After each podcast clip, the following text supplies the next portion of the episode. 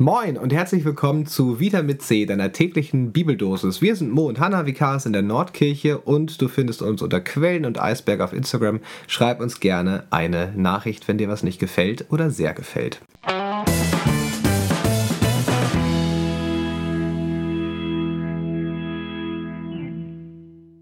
Heute steht deine tägliche Bibeldosis im 1. Mose 2, Vers 3. Gott segnete den siebten Tag und heiligte ihn, weil er an ihm ruhte von allen seinen Werken. Und dazu aus dem Philipperbrief 4, Vers 7, Der Friede Gottes, der höher ist als alle Vernunft, wird eure Herzen und Sinne bewahren in Christus Jesus. Also ich muss ja sagen, bei dem ersten Vers muss ich sofort an dich denken, weil wenn ich eine Person kenne, die sich ganz ungern ausruht, dann bist du das. Ja, ich denke immer, also das stimmt überhaupt nicht. Ich, also ich, ich ruhe mich schon auch aus. Ich weiß immer nicht, ich finde, es macht irgendwie die Qualität vom, von der Ruhe. Ich brauche halt nicht so viel Ruhe wie andere Menschen vielleicht. Ja, aber es ist, also ich erwische dich schon oft, wie du mal so nebenbei noch was arbeitest äh, oder wenn man dann einen freien Tag hat, was aufräumst und so. Und ich bin dann aber doch eher immer der, der sagt so, und jetzt möchte ich gern vor den Fernseher, jetzt hätte ich gerne eine Tasse Tee, äh, damit ich morgen wieder funktionieren kann. Sonst da ist es mir alles viel zu stressig. Ich brauche einmal irgendwie so meine Zeit, wo ich einmal so äh, abschalten, ausruhen und dann morgen wieder ran. Das ist ja mehr so meins. Ja, vielleicht muss ich mir den äh, Vers dann von heute doch nochmal neu gesagt sein lassen. Das mag sein mit der Ruhe. Und trotzdem finde ich ein bisschen kommt es auch darauf an, wie man sozusagen dann seinen Sabbat füllt, würde ich mal sagen. Ja, es geht ja genau um den Sabbat sozusagen, bei uns der christliche Sonntag. Und ich finde, also so gesellschaftlich ist es ja schon auch ein Tag, der immer mal wieder in Frage steht. Also ich habe äh, eine Zeit lang in den USA gelebt und da war es ganz selbstverständlich, dass am Sonntag irgendwie die Supermärkte offen hatten. Und das ist hier noch nicht so, aber man erlebt ja schon auch immer wieder die Diskussion, können wir nicht mal am Sonntag alles aufmachen? Was soll das überhaupt noch so, dieser Tag ohne alles? Also ich meine, als ob die Kirche den gepachtet hätte. Aber ich finde, man merkt ja schon, dass die Leute sich auch irgendwie nach so einem Ruhepol sehnen. Und zwar jetzt unabhängig auch von Kirche. Eigentlich brauchen alle Menschen das. So einen Sabbattag, an dem, an dem es irgendwie um was anderes geht und ähm, an dem mal nicht die Welt alles bestimmt. Und ähm, manchmal frage ich mich so ein bisschen, ob Menschen dieses Bedürfnis danach ähm, mit Achtsamkeitsseminaren oder mit irgendwelchen Ausflügen oder ähm, ich nehme mir mal, ich gönne mir mal was oder irgendwie so, ob sie damit dieses, diese Sehnsucht nach einem Sabbat im Leben sozusagen, nach, nach einem wirklichen Ruhepol, ähm, ob die, die damit wirklich stillen können, weil es ist total spannend, was du sagst, weil der Gedanke bei diesen achtsam, also nein, das sagt sich jetzt so, also das ist jetzt polemisch, aber ne, diese, was du meinst, Retreats und ich gehe mal raus und mach mal jenes und lad meine Batterien wieder auf. So ist es ja gedacht, ne? So sozusagen diese spirituellen Ressourcen wieder aufladen, damit ich dann äh, wieder in die Welt hineinstarten kann und auch in meinen Job und irgendwie erfolgreich sein kann. Und ich würde schon tatsächlich auch sagen, der Sabbat oder der Sonntag ist ein bisschen was anderes als das, ähm, weil es eben nicht ein Umzu ist, sozusagen. Also kein Ausruhen, um etwas Neues zu erreichen, um besser zu werden, sondern ja, eigentlich eine andere Wirklichkeit beschreibt.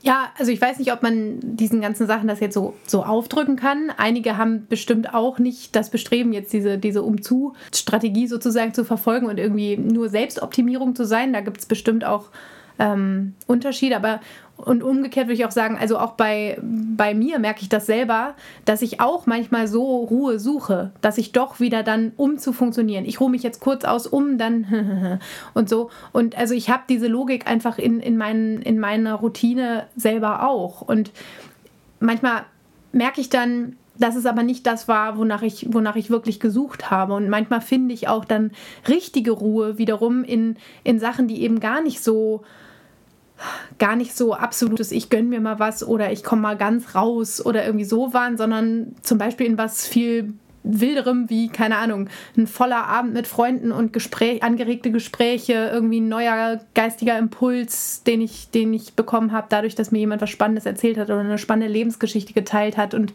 da merke ich, dass ich viel mehr auftanke als dieses ähm, ich muss mal ganz bei mir, ganz im Jetzt, ganz im So. Und genau, und manchmal merke ich aber auch, dass es mir gut tut. Und ich frage mich so ein bisschen, ob es damit zusammenhängt, ähm, ob es einem gelingt, aus dieser Umzustruktur und aus diesem Festhalten an, ich muss funktionieren, auszubrechen. Und da, wo es gelingt, kann es gut werden. Der Sabbat oder der Sonntag hat eben auch die große Stärke, dass es ja eigentlich eine Art Ritual ist. Also es findet ja einmal die Woche statt, egal also was ich mache.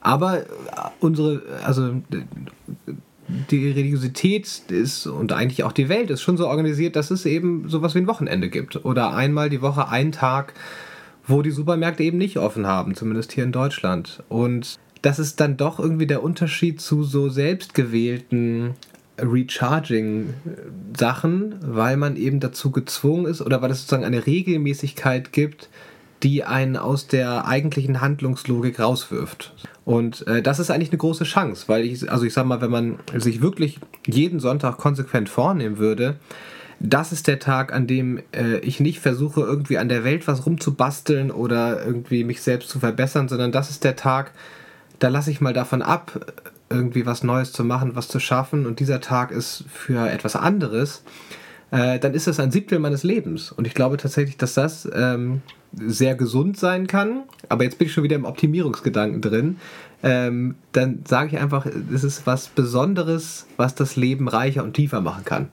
Ja, aber da frage ich mich, also man sieht ja jetzt, wie schnell du da wieder reinkommst und da frage ich mich, ob es überhaupt möglich ist, diesem Optimierungsgedanken zu, zu entkommen oder ob das überhaupt das Ziel sein sollte oder ob das dann sozusagen nicht auch was ist, was unverfügbar ist. Und das ist vielleicht auch die Stärke des Rituals. Ich mache das und ich kann aber nicht ausrechnen, das wird jetzt ein Siebtel meines Lebens gelingen, sondern ich kann einfach nur sagen, da schaffe ich mir Raum dafür, dass etwas aufblitzen kann, was höher ist als unsere Vernunft, würde ich jetzt mal die Überleitung zum zweiten Teil ähm, machen, den wir hier noch vor uns haben. Im Philippa ist nämlich äh, der Vers, der ganz schön dazu passt. Der Friede Gottes, der höher ist als alle Vernunft, wird eure Sinne und Herzen bewahren in Christus Jesus.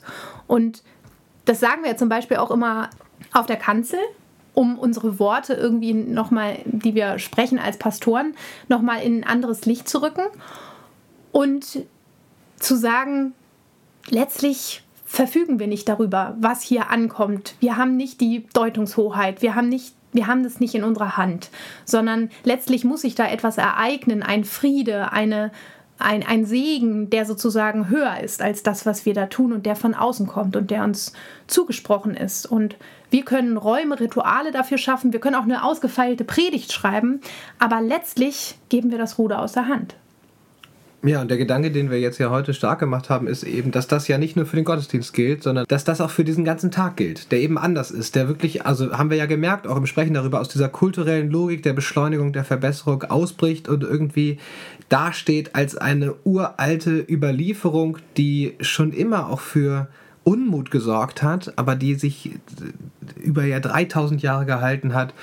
Ähm, und dass auch dieser Sabbattag und dieser Sabbatfriede höher ist als alle weltliche Vernunft, die ja auch dem Wandel der Zeit unterworfen ist. Und das ist eigentlich ein schöner Gedanke. Jetzt sind wir schon wieder mit der Zeit durch. Ähm ein letzter Gedanke vielleicht noch? Ja, komm.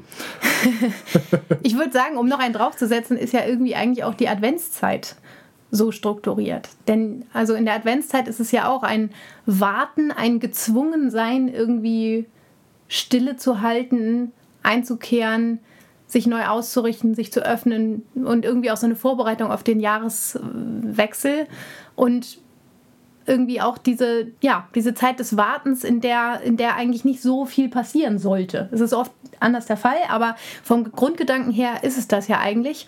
Und nur dann kann irgendwie auch wirklich Friede einziehen in die Welt und mit Weihnachten. Also es braucht diese Ruhe, es braucht den Raum dafür, der geschaffen werden muss. Und das machen wir auch, das machen wir am Sonntag, aber das machen wir im Gottesdienst und das machen wir aber auch in der Adventszeit, würde ich sagen.